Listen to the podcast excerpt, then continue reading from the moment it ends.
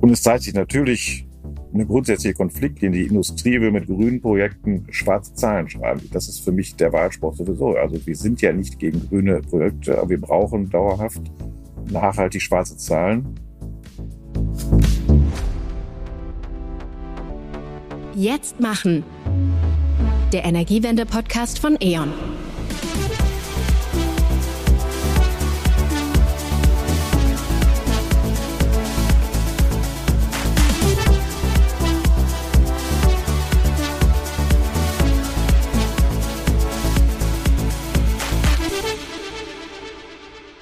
Herzlich willkommen zu einer neuen Folge von Jetzt machen, der Energiewende-Podcast von E.ON. Mein Name ist Rona van der Zander und ich unterhalte mich heute mit meinem Co-Host Live Erichsen und unserem Gast Ulrich Grillo über die Energiewende aus Sicht der Industrie. Mit Ulrich Grillo haben wir heute einen echten Experten zu Gast, der nicht nur seit über 20 Jahren Vorstandsvorsitzender des Industrieunternehmens Grillo Werke ist, sondern auch von 2013 bis 2016 Präsident des Bundesverbandes der deutschen Industrie war und aktuell im E.ON Aufsichtsrat sitzt. Und ein warm Welcome in dieser kalten Jahreszeit auch von mir. Das Leitthema unseres Podcastes, die Energiewende, betrifft jede und jeden, nicht nur Privatleute und Kunden, sondern natürlich auch Firmen und da ganz besonders die produzierenden Unternehmen. Die Betriebe schaffen einerseits Arbeitsplätze und sorgen für unseren Wohlstand. Auf der anderen Seite sind sie aber, zum Beispiel in Deutschland, für rund ein Fünftel der Treibhausgasemissionen verantwortlich. Bei dem großen Transformationsprojekt Energiewende spielen Industrieunternehmen deshalb eine zentrale Rolle. Und gut dabei ist, es tut sich schon einiges. Viele Unternehmen setzen verstärkt auf eine autarke Energieversorgung, indem sie zum Beispiel Photovoltaikanlagen installieren oder ihre Wärmeversorgung umstellen.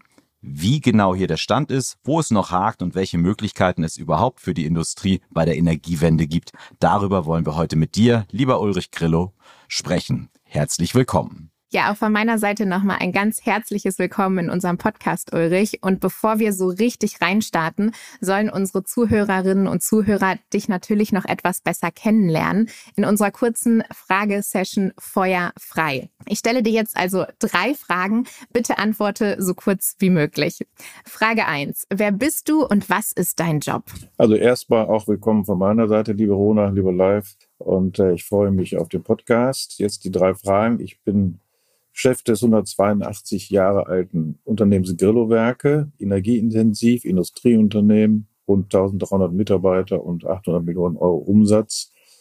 Und bin auch im Aufsichtsrat von E.ON, habt ihr vorhin gesagt, und von Rheinmetall.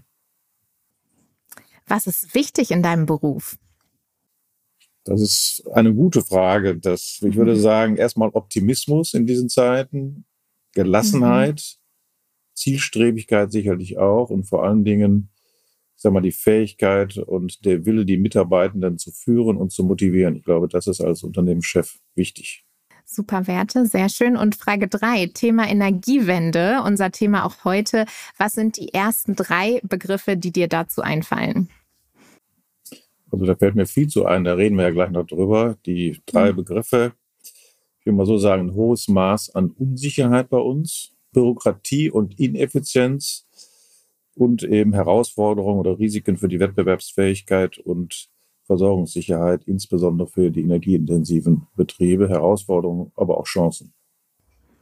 Sehr schön. Ja, das wollen wir uns im Laufe des Gesprächs heute auf jeden Fall noch genauer angucken. Und damit starten wir auch so richtig rein, erstmal zu schauen, wo stehen wir eigentlich gerade? Wo steht die deutsche Industrie insbesondere in diesen, du es auch schon äh, angesprochen, durchaus ja auch herausfordernden Zeiten?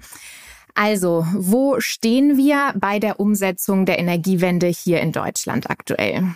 Naja, also äh, die Idee, CO2-freien Strom einzusetzen, ist ja für die Industrie erstmal förderlich und beinhaltet, ich habe es vorhin schon gesagt, auch Geschäftschancen, muss man ganz ehrlich sagen.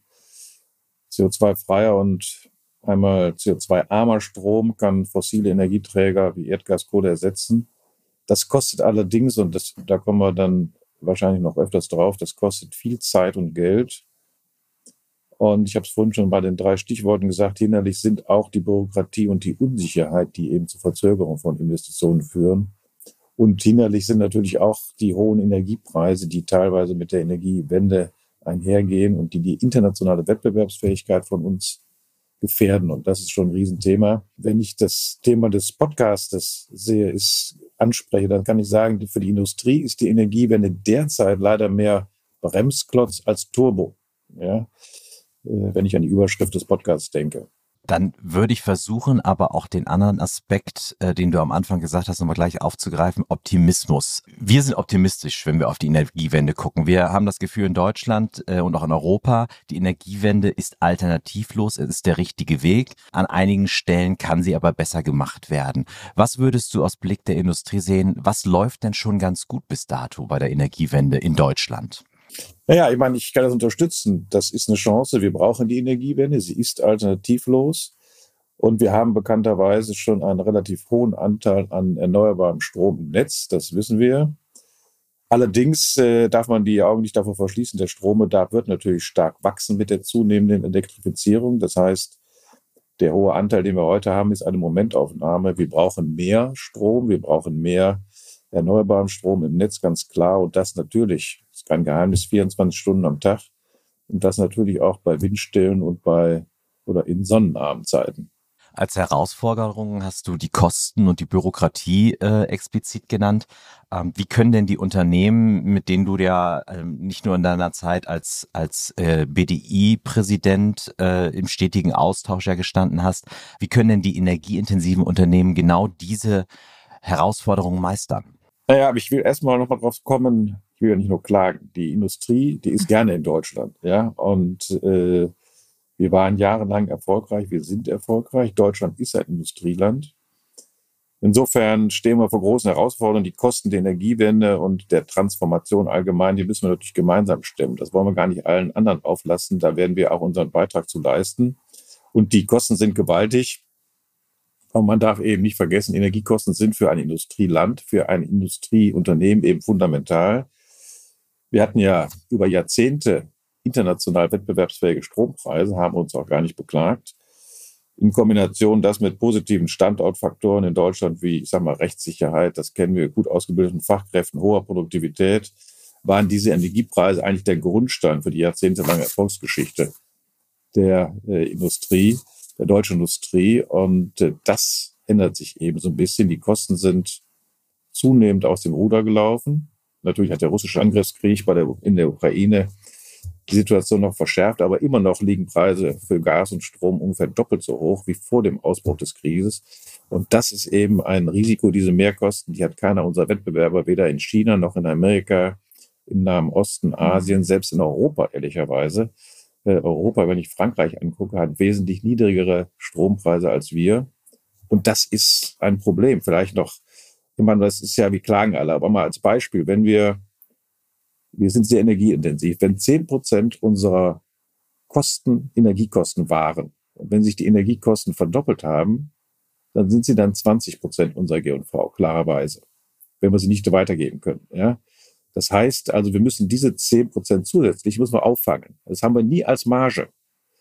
Das ist wirklich ein Thema, was wirklich viele Industrieunternehmen äh, ich will nicht sagen ruiniert, das wäre zu negativ, aber wirklich deutlich belastet, weil damit die ganze Marge theoretisch aufgefressen ist. Live hat gerade schon nach den Chancen gefragt. Das hast du gerade auch schon so ein bisschen angeschnitten. Welche Branchen siehst du denn, dass die besonders von der Energiewende vielleicht jetzt auch gerade profitieren können und wo sind die groß, größten Gefahren? Ja, profitieren äh, sind natürlich die Branchen, die mit der Energiewende, mit den Technologien äh, Geschäfte machen, wo es Geschäftszweck ist, Geschäftsinhalt ist, auch die Energieerzeuger, sicherlich auch die erneuerbaren Energieerzeuger, die laufen gut. Das ist auch eine Chance für den Standort Deutschland, wenn wir das hinkriegen, wenn wir die Energiewende hinkriegen. Und es ist auch eine Chance für uns als Unternehmen. Äh, bei allem Klagen, für mich ist das Thema, für uns ist das Thema auch im Unternehmen Grillo, das Thema Nachhaltigkeit, äh, was ja darauf einspielt, äh, ein Bestandteil der Mission des Leitbildes. Weil wir sagen, das ist nicht nur eine Last, das ist nicht nur die hohen Energiepreise, ja natürlich auch Geschäftschancen. Wir haben so viele Produkte, obwohl wir 182 Jahre und Commodities alt sind und Commodities verkaufen, haben wir so viele Produkte, die auch auf das Konto Nachhaltigkeit beim Kunden einzahlen. Und insofern leite ich davon auch Chancen ab. Wir müssen sie natürlich materialisieren können. Wir müssen sie die Produkte verkaufen können. Der Kunde muss bereit sein, für nachhaltige, für CO2-arme, freie Produkte mehr zu zahlen. Und dann mhm. wächst daraus eine Chance. Also grundsätzlich richtig gemacht, richtig umgesetzt, kann die Energiewende auch für Deutschland eine Chance sein, auch für die deutsche Industrie eine Chance sein. Aber es müssen eben ein paar Bedingungen erfüllt sein. Mein persönlicher Eindruck ist, Nachhaltigkeit hat ja viele Facetten ähm, und wird an, insgesamt gesellschaftlich sehr breit diskutiert. Was verstehst du persönlich auch als Unternehmer unter Nachhaltigkeit? Ich glaube, das Thema Nachhaltigkeit, das vergisst der eine oder andere vielleicht. Ich glaube, die deutsche Industrie ist teilweise beim Thema Nachhaltigkeit weiter als die Gesellschaft. Das Thema Nachhaltigkeit spielt bei uns schon seit vielen Jahren eine sehr hohe Priorität. In der NE, also Nicht-Eisen-Metallindustrie, Zink ist ja Nicht-Eisen-Metall, spielt die Kreislaufwirtschaft schon lange eine wichtige Rolle. Metallrecycling äh, ist ein Kerngeschäftsfeld von uns, ist in unserer D äh, DNA. Das Gleiche gilt natürlich für das Thema Energieeffizienz, denn je effizienter ein Unternehmen seine Energie einsetzt, desto wettbewerbsfähiger ist. Je teurer die Energie ist, desto wichtiger wird natürlich der energieeffiziente Einsatz. Also da haben wir schon im Eigeninteresse sehr viel getan in Deutschland. Und äh, dazu kommen natürlich die anspruchsvollen Nachhaltigkeitsgesetze, Auflagen. Da sind wir, glaube ich, führend in der Welt. Führt manchmal auch zu hohen Kosten, hohen Verwaltungsaufwand. Aber ich sage mal, das ist schon positiv. Und ich habe schon erwähnt, bei Grillo-Werke selber ist das Thema Nachhaltigkeit wesentlicher Bestandteil des Leitbildes, der Strategie. Wir sind ein, und da bleiben wir auch, energieintensives, rohstoffgetriebenes Unternehmen. Ich habe schon, schon erwähnt, es ist eben nicht nur Last und Verpflichtung, es führt auch zu erheblichen Geschäftschancen, Vielzahl von Produkten, ob das Korrosionsschutz ist, ob das Energiespeicherung ist mit Zinkpulver. Also an vielen Themen sind wir dabei. Und da investieren wir auch viel in F&E. Also insofern äh, glaube ich schon, dass auch das für uns eine Chance ist, aber es muss eben Chancen Risiken müssen vernünftig verteilt sein. Also ich halte mal fest, es hat sich schon einiges getan, es sind aber auch unglaublich äh, herausfordernde Zeiten. Gerade dieser Wandel braucht eben auch äh, viel Zeit und Geld, das hast du angesprochen.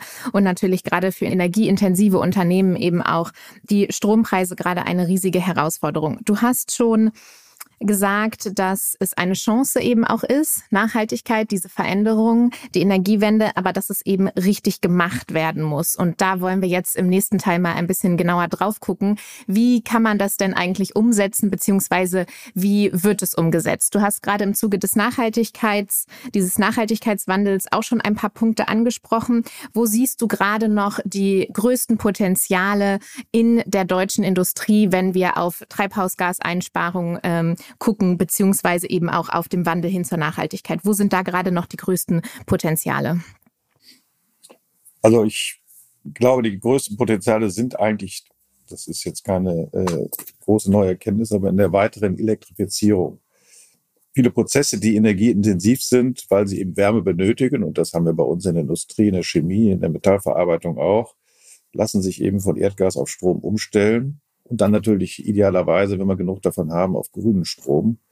Aber auch Wasserstoff hat sicherlich ein großes Potenzial. Das Thema Abwärmenutzung ist natürlich auch ein Thema. Das spielt bei uns eine große Rolle. Abwärmenutzung gehört zu den Maßnahmen, Energie eben effizient zu nutzen. Aber das macht auch, das ist nichts Neues. Das macht die Energie, macht die, macht die Industrie schon lange. Und äh, das Potenzial ist da schon relativ weit ausgeschöpft. Auch bei uns, bei Grillo ist das eine sehr wichtige Energiequelle. Ulrich, du hast die Elektrifizierung angesprochen. Ähm, welche Rolle siehst du oder misst du der Energieautarkie äh, der Unternehmen zu? Also wird es so sein, dass ich durch Deutschland fahre und immer mehr Photovoltaik auf den Dächern der Industrieanlagen und Hallen sehe? Gibt es vielleicht auch äh, kleine Kraftwerkslösungen, die ähm, die Unternehmer bereit sind äh, zu entwickeln, anzuschaffen, um halt dekarbonisierte Energie zur Verfügung gestellt zu bekommen? Also ich glaube nicht, dass wir als Unternehmen anstreben sollten, anstreben werden, energieautark zu werden. Wir werden natürlich alles das tun, um erstens energieeffizient einzusetzen. Äh, wir haben gerade ein größeres Investitionsprojekt hier bei uns in Duisburg, tatsächlich die Dächer mit äh, Photovoltaikelementen äh, nicht zu begrünen, aber zu bedecken. Und ich glaube nicht, dass wir ein Kraftwerk wir sind ein Kraftwerk in Frankfurt, haben wir einen Betrieb, da verbrennen wir Schwefel, dabei entsteht Dampf, Wärme, da entsteht automatische Energie, im Übrigen grüne Energie. Aber das ist kein Kraftwerk, das ist der chemische Prozess. Also ich glaube nicht, wir werden autark werden. Wir werden das, die Energie erzeugen, die wir können, aber wir werden auch die Systematik insgesamt ist, glaube ich, wichtig. Wir müssen als Standort effizient Energie erzeugen und wir müssen natürlich auch nicht nur in, im Unternehmen als einzelner Verbraucher, sondern industrieweit, wir müssen auch mehr Energiespeicherung, äh, Energiespeichermöglichkeiten erarbeiten. Und äh, wie gesagt, der Wind bläst bekannterweise nicht 24 Stunden, die Sonne scheint auch nicht so lange. Also wir müssen einfach die Energie speichern, um sie dann Einsatz so einsetzen zu können, wie wir sie nutzen. Das ist wiederum eine Geschäftschance für Grillo. Wir sind äh, erzeugen Zinkpulver für Batterien, alkalische Batterien und beschäftigen uns intensiv mit dem großflächigen Einsatz von Zink in Akkus. Heute redet ja jeder von Lithium-Ionen-Akkus und äh, die nächste Generation könnten Zink, Ionen, Zink, verschiedene Zinkeinsätze in Akkus sein. Und das ist für uns auch ein riesen Geschäftsfeld. Deswegen komme ich immer wieder darauf zurück. Last und Chance. Die Energiewende ist teilweise Last, aber sie ist eben auch eine Geschäftschance. Aber lange Antwort auf eine kurze Frage. Ich glaube nicht, dass wir als einzelner Verbraucher, als einzelnes Unternehmen energieautark werden sollten und werden können. Dann wäre auch das Geschäft, Geschäft der E.ON erschwert. Das wäre auch nicht das Ziel der E.ON. Als Aufsichtsrat muss ich auch darauf achten. Sehr gut, das freut mich natürlich persönlich sehr zu hören. Ähm, es wird ja viel über Wasserstoff gesprochen. In unserem Podcast äh, hatten wir dazu auch schon eine spannende Folge äh, mit unserem E.ON-Experten Gabriel Clemens und er hat Wasserstoff als Joker der Energiewende bezeichnet, insbesondere auch für die Großindustrie. Ähm, wie schätzt du das Potenzial von Wasserstoff und insbesondere auch von grünem Wasserstoff für die Industrie ein? Also jetzt muss ich da ein bisschen aufpassen. Als Aufsichtsrat weiß ich gar nicht, ob ich da widersprechen darf, aber ich bin da zumindest etwas zurückhaltender. Denn die Kosten für Wasserstoff sind natürlich noch äußerst hoch derzeit. Und die Verfügbarkeit ist offen. Wie viel Wasserstoff bekommen wir in Deutschland überhaupt und wann und wo? Also da sind da viele offene Fragen. Dann wollen wir in Deutschland natürlich nur grün. Wenn wir was machen in Deutschland, dann machen wir es ja hundertprozentig. Dann wollen wir nur grünen Wasserstoff einsetzen. Also Wasserstoff, der eben mit erneuerbaren Energien erzeugt wird. Und das verknappt natürlich logischerweise schon von vornherein das Angebot und erhöht die Kosten von Wasserstoff weiter. Insofern muss man da ein bisschen realistisch sein. Wichtig ist aus meiner Sicht, Wasserstoff als Technologie in die Betriebe erstmal zu bringen, ja, und anschließend den Anteil des grünen Wasserstoffs auszubauen. Also nicht sofort mit der 100%-Lösung, sondern wachsen. Erst kommt Verfügbarkeit für mich und Bezahlbarkeit und dann die Farbe des Wasserstoffs. Ich glaube, wenn wir das, wenn wir diese Reihenfolge hinkriegen, dann sehe ich da große Chancen. Und es zeigt sich natürlich eine grundsätzliche Konfliktlinie. Die Industrie will mit grünen Projekten schwarze Zahlen schreiben. Das ist für mich der Wahlspruch sowieso. Also wir sind ja nicht gegen mhm. grüne Projekte, aber wir brauchen dauerhaft nachhaltig schwarze Zahlen. Die Politik hat wiederum hat Sorge, dass Zwischenlösungen, wenn ich gerade gesagt habe Zwischenlösungen, dass die Zwischenlösungen eben den Wandel verzögern. Und diesen Gegensatz müssen wir auflösen, äh, wenn wir die Industrie nicht auf dem Weg verlieren wollen und den Wandel nicht verschlafen wollen. Also insofern geht das Hand in Hand und ich glaube, dass manchmal die Politik sucht 100% Lösung. Wir würden auch die 100% Lösung anstreben, aber der Weg dahinter ist etwas steinig und den müssen wir gemeinsam richtig beschreiten. Ulrich, du hast auch ein anderes Stichwort schon angesprochen, nämlich Abwärme. Und äh, schon angesprochen, dass ihr das auch schon äh, intensiv nutzt. Äh, gibt es denn noch andere Chancen oder glaubst du, dass das wirklich schon komplett ausgeschöpft ist oder Anwendungsfälle auch äh, in anderen Industriezweigen oder Möglichkeiten, eben Abwärme noch mehr einzusetzen? Also ich sag mal ein bisschen, also es ist noch nicht hundertprozentig ausgeschöpft, aber da ist schon, mhm. das ist ein Thema, was wir nicht erst seit gestern kennen, was wir als Industrie schon seit vielen Jahren, Jahrzehnten betreiben. Also da ist schon relativ viel Potenzial genutzt. Das ist und bleibt eine wichtige Energiequelle. Aber wie gesagt, da ist das Potenzial meines Erachtens, das Zukunftspotenzial begrenzt. Da haben wir an den Bereichen mehr Chancen. Na dann mal Butter bei die Fische, wie man so schön sagt. Wie spart ihr denn bei den Grillo-Werken Energie und wie äh, reduziert ihr eure Emissionen? Also, ich habe schon erwähnt, das Thema sparsamer Umgang mit Energie, das ist natürlich schon seit Jahren Thema. Je teurer die Energie wird, desto mehr kommt es auf die Sparsamkeit an. Also insofern Steigerung der Energieeffizienz, das ist bei uns ein Art-Thema. Aber wie gesagt, nicht erst seit gestern, schon seit vielen, vielen Jahren. Wir haben in allen Betriebsbereichen, wir haben in Deutschland vier Produktionsbereiche und im Ausland zwei in allen Betriebsbereichen ein zertifiziertes Energiemanagement. Nicht nur wegen des Zertifikats, sondern einfach wirklich um das Management effizient betreiben, Energie, Energiemanagement effizient betreiben zu können. Und wir haben natürlich unterschiedlichste Energieeffizienzmaßnahmen eingesetzt, entweder technischer Natur, also zum Beispiel Modernisierung von Maschinen, Bauteilen. Bei Investitionen ist das ein wichtiges Kriterium, ein wichtiges KPI, wie man so schön sagt, aber auch organisatorischer Natur, das heißt Minimierung von Stillstandszeiten, Organisation der Betriebabläufe. Wir können es nicht so machen, dass wir in Zeiten niedrigen Stromkosten nachts oder wie auch immer mehr produzieren können, aber trotzdem durch organisatorische Maßnahmen lässt sich eine ganze Menge machen. Und ich meine, das Thema Reduzierung von CO2-Emissionen steht bei uns ganz oben auf der Agenda. Der Bezug von Low Carbon Zink, den haben wir eingeführt. Zink, wir sind ja Zinkverarbeiter und Schwefelchemie. Zink ist äh, stark CO2 behaftet, weil bei der Erzeugung von Zink in Zinkhütten, also bei der Wertschöpfungsstufe, die vor uns gelagert ist, entsteht sehr viel Strom. Wir beziehen seit einigen Jahren sogenanntes Low Carbon Zink aus Nordeuropa. Da ist insbesondere Wasserkraft. Das heißt, das Zink wird mehr und mehr mit grüner Energie erzeugt, äh, reduzieren damit unseren CO2-Footprint um über 50 Prozent allein dadurch. Kostet mehr Geld, muss der Kunde bezahlen, tut er mehr und mehr. Aber ich glaube, auch das ist ein wichtiges Thema. Wir sind insgesamt dabei, und ich habe vorhin gesagt, das Thema Nachhaltigkeit ist Strategie bei uns, und das ist es tatsächlich. Wir sind jetzt dabei, für das dritte Jahr nacheinander, ich glaube jetzt für das Jahr 2022, unseren konzernweiten CO2-Footprint zu ermitteln. Man muss erstmal die Zahlen haben, um dann auf dieser Basis unsere, ich sag mal, Grillo individuelle Road to Zero zu entwickeln. Das heißt, wann kommen wir durch welche Maßnahmen, äh, wann werden wir klimaneutral? Den Fahrplan wollen wir entwickeln.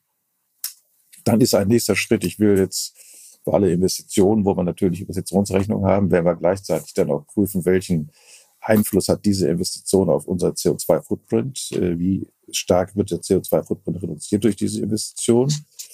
Und wenn wir die ganzen konkreten Zahlen haben, dann werden wir auch äh, die Entlohnung des Managements äh, an der äh, CO2-Reduzierung messen. Das ist in großen Konzernen, äh, auch bei E.ON, das ist in anderen Konzernen, Rheinmetall, wo ich im Aufsichtsrat auch dienen kann, ist das schon der Fall. Das werden wir bei uns auch machen.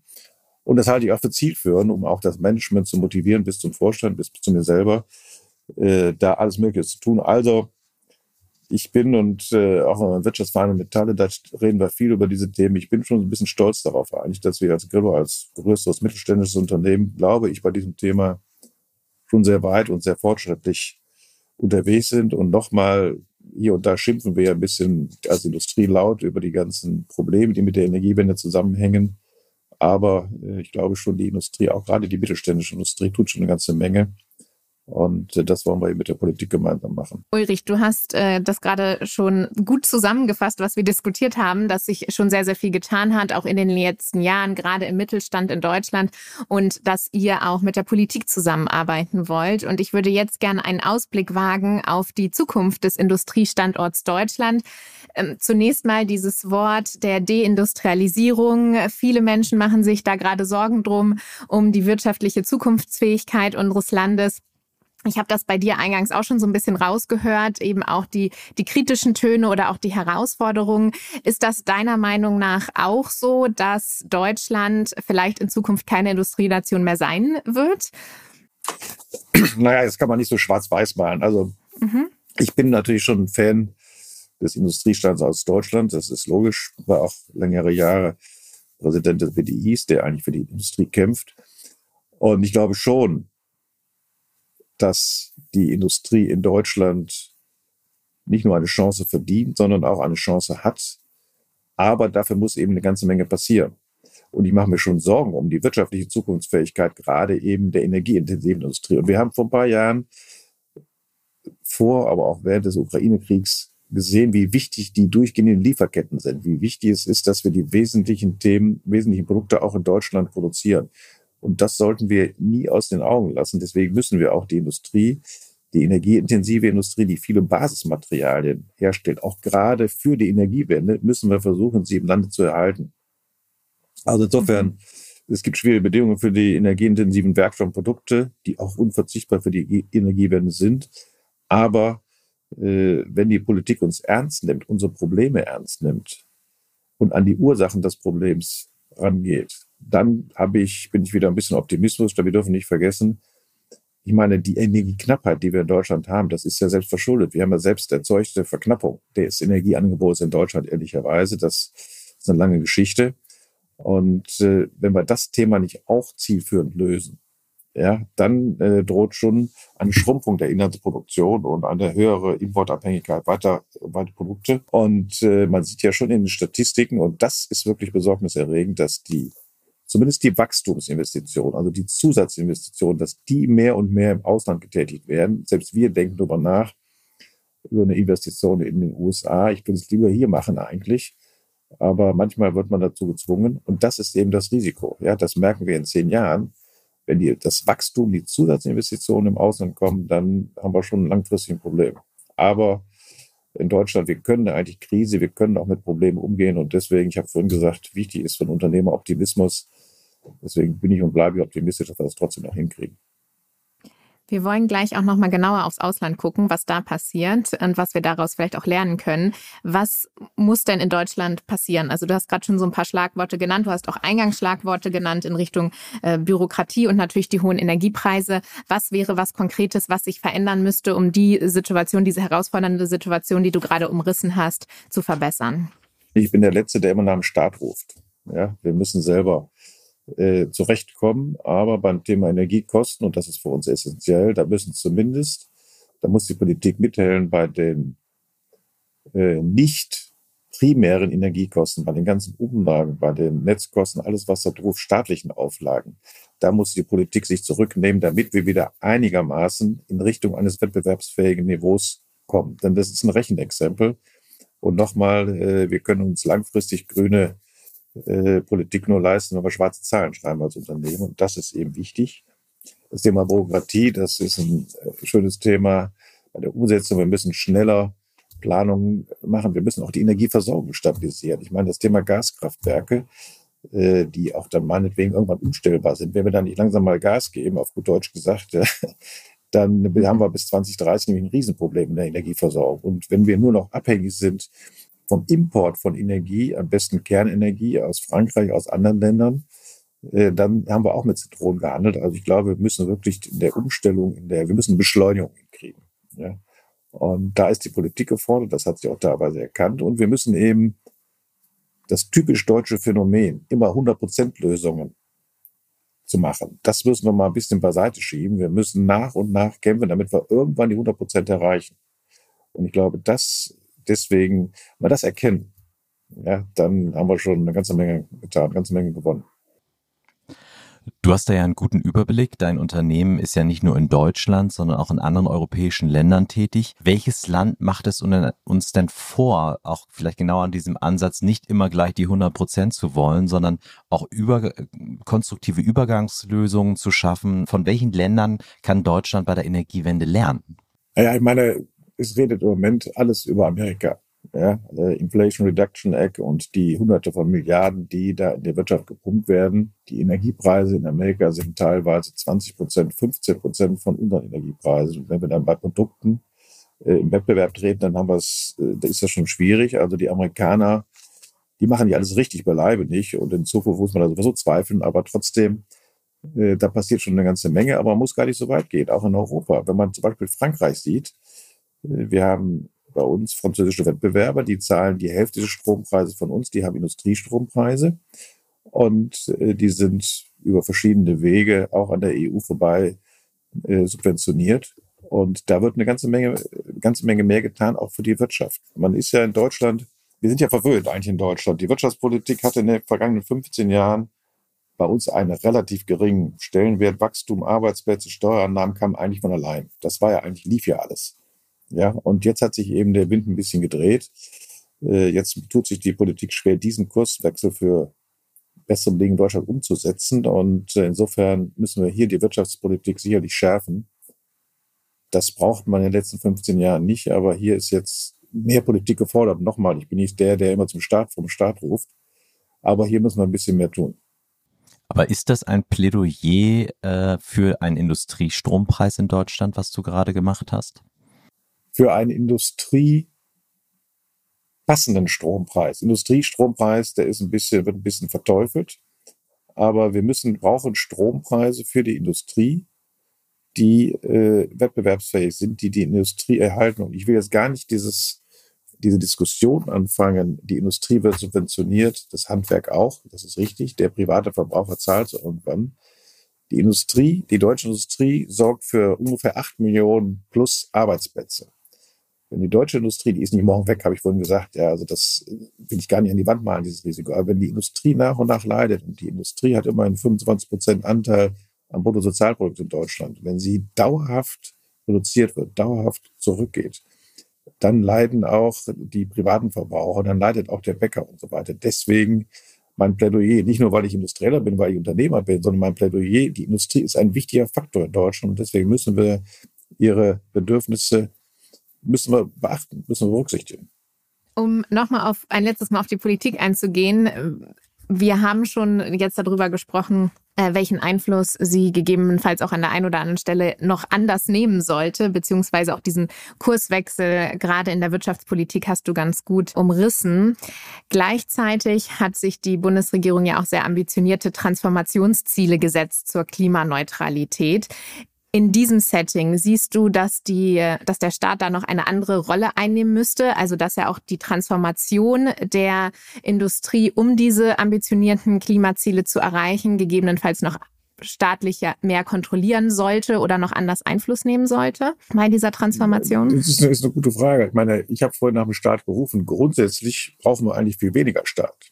Ja, also das mhm. bin ich schon, bin ich schon. Also ich will jetzt nicht hier äh, immer nur nach dem Staat rufen. In kaum einem anderen Land der Welt regelt der Staat so viel wie in Deutschland. Ja, es wird immer mehr. Also insofern muss man aufpassen. Äh, dadurch haben wir die, das Thema Bürokratie, regulatorische Kosten zuhauf, die das Unternehmen natürlich, unser Unternehmertum auch abschrecken. Und da ist, wenn wir vorhin über den Tellerrand geguckt haben, der Vergleich mit anderen Industrienationen, USA und so weiter natürlich gut. Also ich, ich möchte nicht, nicht mehr Staat, ich will eigentlich weniger Staat, aber gezielt. Gezielte Maßnahmen und nicht mit der Gießkanne überall, sondern gezielte Maßnahmen und Ziele mit Augenmaß vorgegeben, wo wir gemeinsam dann versuchen, die Ziele zu erreichen. Und ich glaube, dann haben wir viel erreicht. Ja, Ulrich, du hast jetzt schon viel angesprochen, was sich im Ausland tut, was wir da vielleicht auch lernen können und gleichzeitig sicherlich auch die Komplexität von dem Fokus, den die Wirtschaftspolitik schärfen muss und gleichzeitig, dass wir an vielen Stellen aber auch weniger Staat und weniger Bürokratie und Regulation brauchen. Das geht schon so ein bisschen in die Richtung, wie denn die Zukunft aussehen sollte. Und das wollen wir uns jetzt gerne mit dir nochmal angucken. Deine Vision der Zukunft und der Energiewende. Für mich habe ich eine Vision, und die sieht natürlich so aus, dass wir 100% CO2-freien Strom jederzeit an jedem Ort, das habe ich vorhin schon gesagt, jederzeit überall an jedem Ort in ausreichendem Umfang und natürlich zu international wettbewerbsfähigen Preisen haben. Also das ist die Vision und das muss eigentlich das Ziel sein. Ich habe aber noch ein bisschen Zweifel an der vollständigen Umsetzung. Und äh, ehrlicherweise, ich bin mir nicht sicher, ob ich diese Vision, diese Utopie noch erlebe. Ich habe noch äh, gedenke eigentlich noch sehr lange zu leben, aber trotzdem frage ich das so ein bisschen, wann erreichen wir dieses Ziel? Erreichen wir das äh, 2045? Erreichen wir das früher? Wahrscheinlich nicht. Erreichen wir das später? Also das muss das Ziel sein, das ist die Vision. Aber dafür müssen wir noch verdammt viel kämpfen, alle zusammen. Herzlichen Dank. Ja, danke dir, Ulrich, für die Einblicke, die du heute geteilt hast und insbesondere auch ja, vor allen Dingen für mich als Verbraucherin, für die ich hier heute für viele Verbraucher und Verbraucherinnen in Deutschland stehe, auch immer ein bisschen der Blick hinter die Kulissen, was eigentlich schon läuft und was Unternehmen auch schon tun. Von außen sieht das ja immer so aus, das hat alles vor zwei Jahren angefangen, dass man mal angefangen hat, sich Gedanken zu machen, wie es anders laufen kann. Nein, ist natürlich schon viel, viel länger so und ähm, auch viel, was technologisch ändert. Und hoffentlich können wir auf diesem ja, positiven Aspekt eben auch bleiben, der Vision, die du gezeichnet hast und eben auch den Chancen, die darin liegen. Und wir haben damals auch mit Leo besprochen, dieses äh, Start before you're ready, ein bisschen mehr Start-up-Style in der deutschen Wirtschaft, eben nicht mit den 100% Lösungen loszulegen, sondern eben auch den Weg dahin mit nicht perfekten Dingen zu beschreiten. Und danke, dass du diesen Appell heute auch nochmal unterstrichen hast und uns einen ähm, ja, sehr, sehr tiefen Einblick äh, gegeben hast in alles, was sich bei euch schon tut. Danke dir, Ulrich. Ja, vielen Dank auch für das gute Gespräch. Ja, live. Wir haben wieder viel besprochen heute, einen spannenden Blick auch hinter die Kulissen der Industrie erhalten. Was nimmst du mit aus diesem Gespräch mit Ulrich heute?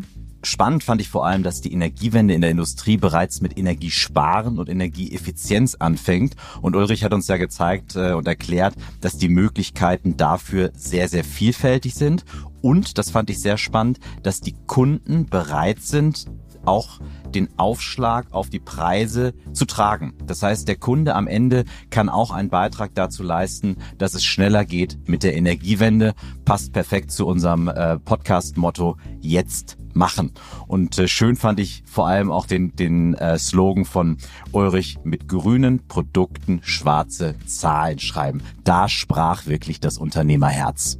Ja, ich fand, wie schon gesagt, den Blick hinter die Kulissen heute auch sehr spannend und zu hören, was sich schon alles tut, was sich auch alles Innovatives in Deutschland tut und dass die Herausforderungen groß und durchaus auch komplex sind.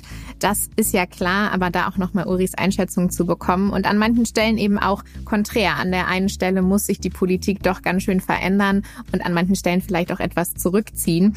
Ich bin gespannt, wie sich das entwickeln wird, habe aber heute auch wieder Hoffnung und positive Energie geschöpft durch das, was Ulrich mit uns geteilt hat und hoffe, dass wir alle auch ein bisschen mehr, mehr dahin kommen können, genau zu dem Punkt. Man muss nicht immer mit 100 Prozent loslegen, sondern der Weg dahin eben auch in kleinen Schritten und nicht ganz so perfektionistisch, wie wir vielleicht manchmal in Deutschland unterwegs sind, sein. In diesem Sinne freuen wir uns, dass ihr zugehört habt, mit uns gelernt habt und auch wenn ihr beim nächsten Mal wieder dabei seid. Wenn ihr weitere Infos zum Podcast haben möchtet, findet ihr die unter www.eon.com und hier natürlich auch wie immer alle wichtigen Links in den Show Notes.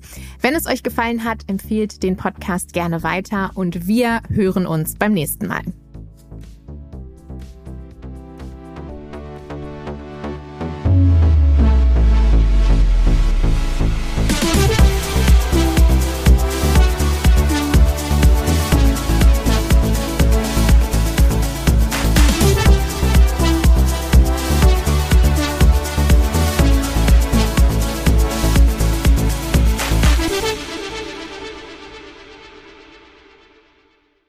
Dieser Podcast wird produziert von Podstars bei OMR.